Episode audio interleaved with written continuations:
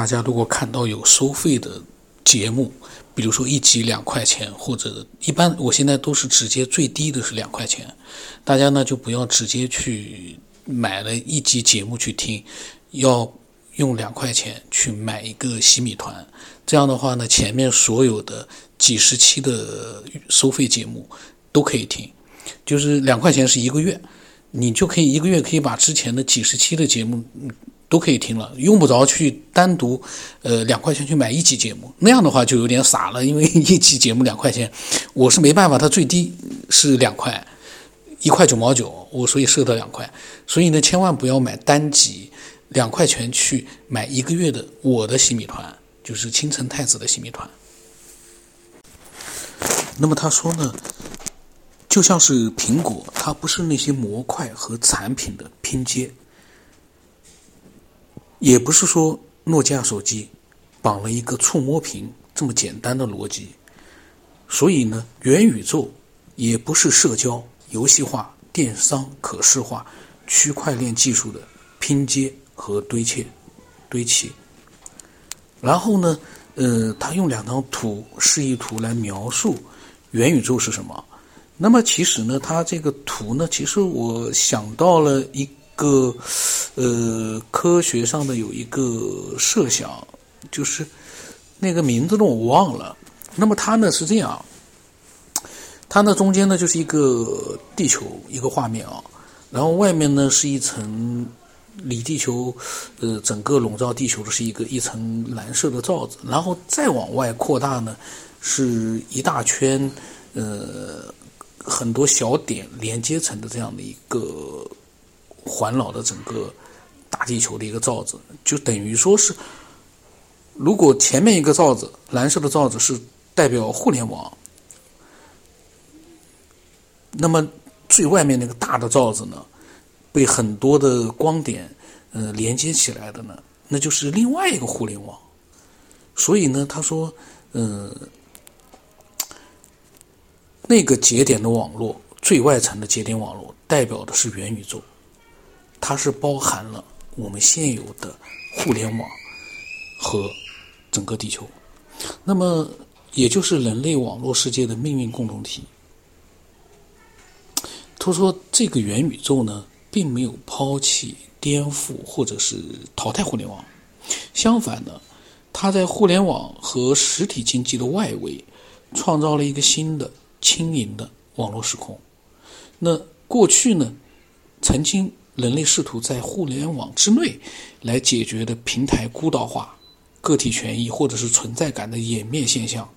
会发现越来越难。然后呢，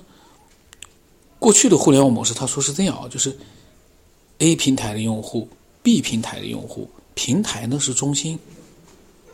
用户是隶属于平台的，它是平台中心化。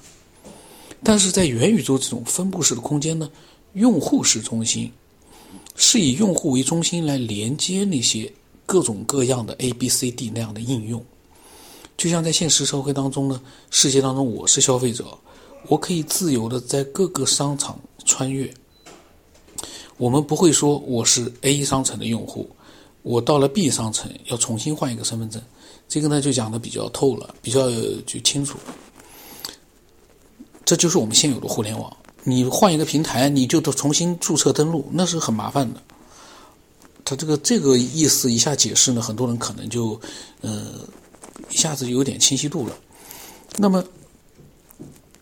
他说，今天有了新的技术和商业模式支撑，在一个更高的维度重新建立连接，很多问题就变得更简单。那么元宇宙它的数字领地是什么？呃，在其他的互联网产品当中。似乎没有这种概念和描述，就数字领地，就元宇宙的这个财富和经营空间，代表的元宇宙的数字领地。然后呢，嗯，伽蓝啊，就是那个游戏的创始人，他说呢，从互联网的角度来说呢，每家产品的定义不一样。数字领地它的本质其实是一种社群会员制。说穿了，就像是过去的代理商，省代理啊、城市代理啊，到现在呢是属于社区代理。它是一种数字经营范围的可视化的展示方式，也可以用到游戏化的部分。它在某一个阶段呢，在用户的层面是会隐藏在下面的，但是呢，仅仅一个小概小代理的这种思想呢，又不能说明本质问题。本质还是共同经营一个平台，和代理商的层级制度是不同的。就是过去的互联网产品啊，可能没有空间这个概念，但是常说的“我的空间，我我的博客我做主”，也是一种信息层面的零地思想。呃，不过呢，这种信息聚合的账号是可以无限注册的，没有什么稀缺性。在未来的三 D 元宇宙的空间概念当中，大家看好这个词啊，三 D。元宇宙就是元宇宙，不再是像我们以前所想的那种，呃，计算机网络的那种数字化，它是三 D 化的，就是跟我们现实世界应该是几乎是一样的。那是一个从目前我们的角度来就很难很难，但是呃，按照现在的发展速度，其实也未必。那么说这个三 D 的空间概念当中呢，嗯，又是可视化的、可建设的。不管怎么讲，他说空间是稀缺的、唯一性的，数字领地也是稀缺的、唯一性的。至少呢，在他创造的游戏领土世界的领主世界的这个数字领地的空间概念啊，是现实世界在元宇宙时空的映射。它首先就先天性的继承了现实的意义，而不是空中之城。所以呢，斯蒂芬森这个斯蒂芬森他。最初哦，他是不是就是他提出了，呃，元宇宙的这个定义啊？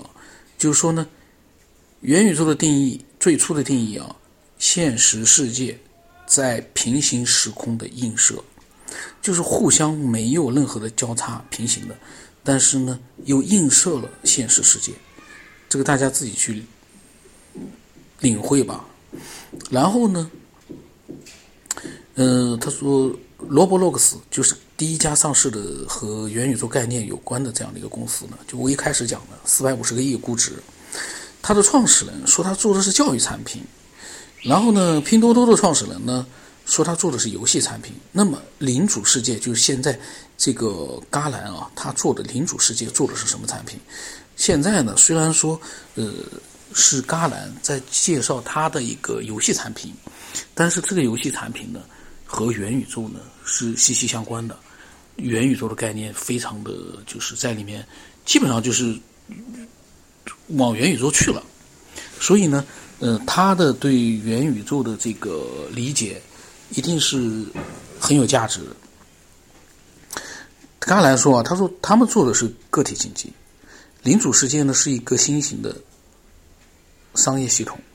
而且呢，他觉得这样一个商业系统呢。呃，由中国团队发起更好一点。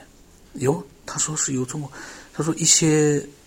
移动互联网商务的经验可能会融入其中，向世界推广。说他说每个人在这个游戏世界里面啊，可以通过数字资资产来创造财富，这和现实世界的经济系统非常相似。凭借区块链技术，领主的虚拟权益是有保障的，用户们创造的虚拟财产是可以脱离平台的约束。而进行价值传递，区块链可能未来在元宇宙当中会起到相当大的作用，因为区块链它有一个你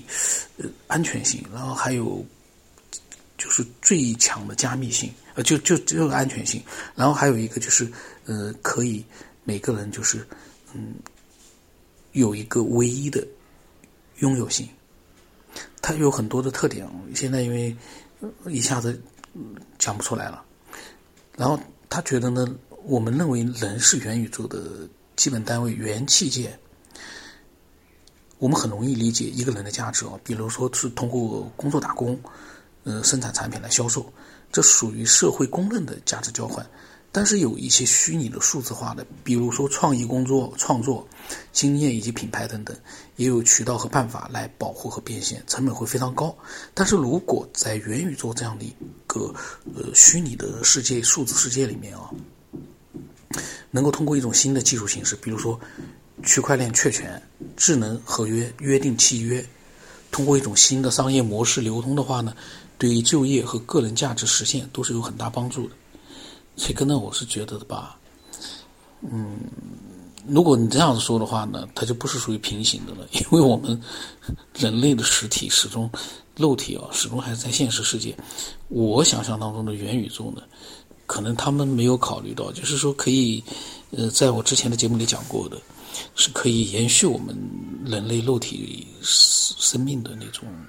真正的元宇宙，我们可以永远的，嗯，生活在，